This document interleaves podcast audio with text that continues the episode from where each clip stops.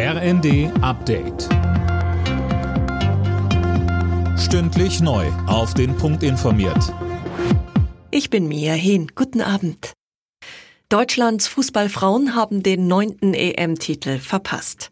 In einem intensiven und engen Finale verlor die Mannschaft von Martina Voss-Tecklenburg mit 1 zu 2 gegen die Gastgeberinnen aus England. Fabian Hoffmann berichtet. Vor über 87.000 Fans im legendären Londoner Wembley Stadion lag die DFB 11 erst hinten, konnte zwischenzeitlich durch einen Treffer von Magul ausgleichen, kassierte in der Verlängerung dann aber einen weiteren Gegentreffer. Für die Engländerinnen ist es der erste EM-Titel überhaupt. Millionen Menschen haben sich die Partie am Fernseher angeschaut, Zehntausende bei verschiedenen Public Viewings in ganz Deutschland, beispielsweise in Hamburg, Berlin und München.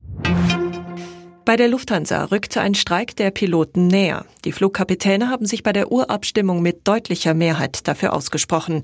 Das teilte die Vereinigung Cockpit mit. Das Votum führt laut der Gewerkschaft noch nicht zwangsläufig zu Streikmaßnahmen.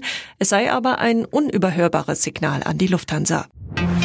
Im politischen Berlin wird weiter über längere Laufzeiten von Atomkraftwerken diskutiert. Auch innerhalb der Ampelkoalition verschärft sich der Streit. Die Grünen-Vorsitzende Ricarda Lang hat längeren Laufzeiten eine Absage erteilt.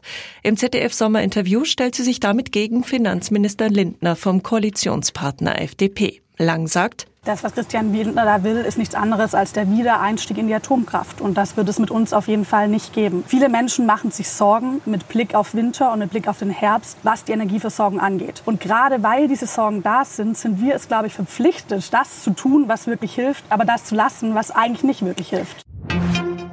In der ersten Runde des DFB-Pokals haben die Bundesligisten Freiburg und Hoffenheim eine Blamage gerade noch so verhindert. Der Finalist der Vorsaison aus Freiburg brauchte die Verlängerung zum 2 zu 1 Sieg gegen Zweitliga-Aufsteiger Kaiserslautern. Die TSG kam auch erst in der Verlängerung zu einem 2 zu 0 gegen Regionalligist Rödinghausen. Alle Nachrichten auf rnd.de